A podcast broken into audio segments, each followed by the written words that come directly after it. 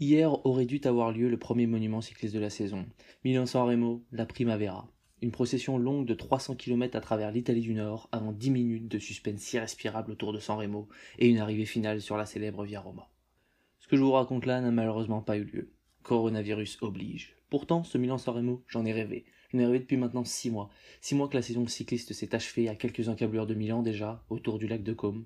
6 mois que j'échafaude tous les scénarios possibles pour enfin parvenir à celui qui me correspondrait. Allez, pour le kiff, je vous le raconte.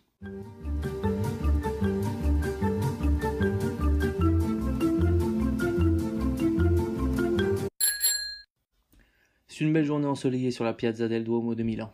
La cathédrale d'une blancheur éclatante renvoie tellement de lumière qu'elle en aveugle les coureurs. Soleil oblige et le public est venu nombreux assister au départ de la plus longue course cycliste de la saison. L'espace d'une journée, l'esprit des pionniers, des géants de la route, est ressuscité, au moins en ce qui concerne le kilométrage. Le peloton s'éveille doucement, et parvenu dans les faubourgs de Milan, nous assistons aux premières attaques. La bagarre ne s'éternisera pas. Rares sont les téméraires à vouloir se taper 300 km à l'avant, tout en ayant une chance infime de victoire. Ils sont quatre, par choix peut-être, par obligation surtout. On retrouve toutes les équipes invitées. Johan Fredo est présent, l'occasion pour lui de se faire plaisir lors d'une course sur laquelle il a déjà brillé. Cette fois, il n'est pas accompagné de Stéphane Rossetto, mais d'un autre Français, en la personne de Jérôme Cousin du team Total Direct Energy. À nos deux compatriotes s'ajoutent deux coureurs de la formation Gazprom, bien décidés à honorer leur invitation. Le peloton laisse filer. 300 km, ça laisse le temps pour reprendre une échappée. Toutefois, en observant les formations qui donnent le rythme au serpent multicolore, on devine déjà les favoris du jour. Julien Alaphilippe et son Wolfpack sont à l'avant. Les tenants du titre sont déterminés à ramener une nouvelle fois le trophée à la maison, même si Julien le concède lui-même, son niveau de préparation n'est pas optimal. La Bora de Peter Sagan est présente aussi à l'avant. Le Slovaque, qui n'a toujours pas remporté le moindre succès sur la Primavera, une course pourtant taillée pour lui, devra composer avec le sprinter allemand Pascal Ackermann.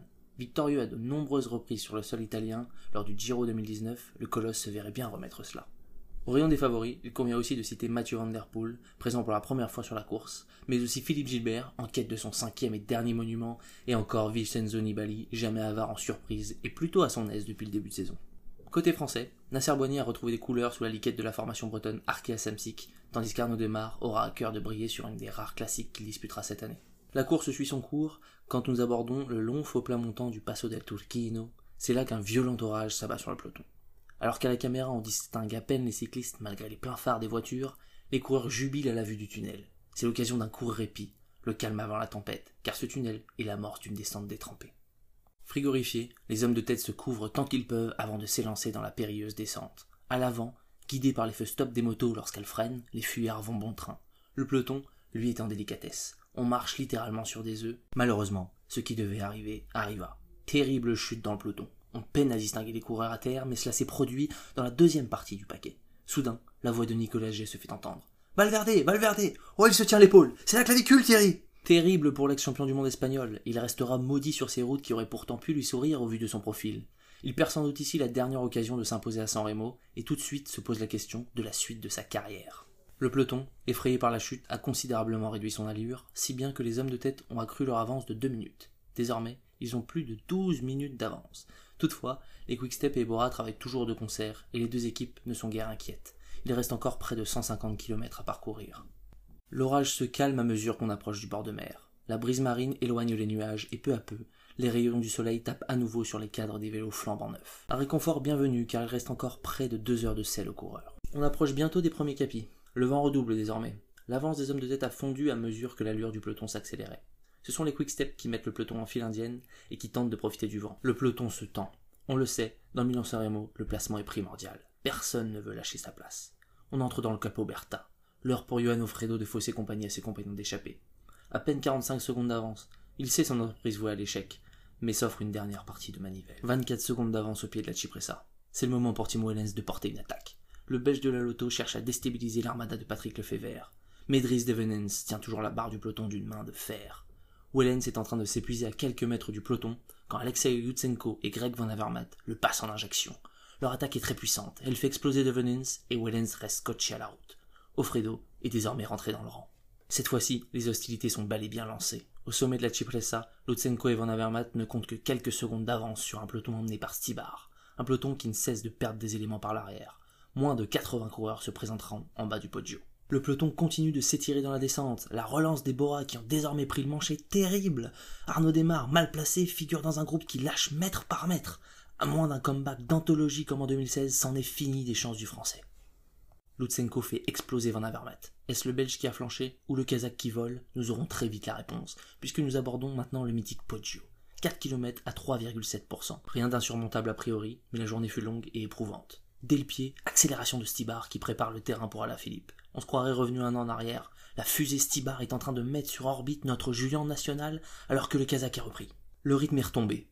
Encore 2 km. C'est Eddie Dunbar de la Sky, le jeune Irlandais qui relance l'allure avec une belle attaque tranchante. Les principaux favoris sont dans la roue. Un groupe de 30 coureurs peut encore espérer la victoire. Les favoris temporisent. Les éditions précédentes se sont jouées à coups de seconde. Chaque effort compte. Un kilomètre. Stibar s'écarte et Julien se dresse sur les pédales. Il s'apprête à faire pleuvoir la foudre, mais pour l'instant, son attaque n'est pas assez incisive. Il est contrôlé par Peter Sagan et on voit Boigny s'accrocher comme un beau diable.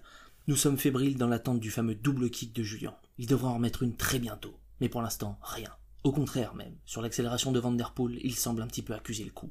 Tout le contraire du Slovaque qui saute une nouvelle fois dans la roue du prodige néerlandais. Une douzaine de coureurs risquent de basculer en tête. À la cabine téléphonique, toujours pas de break.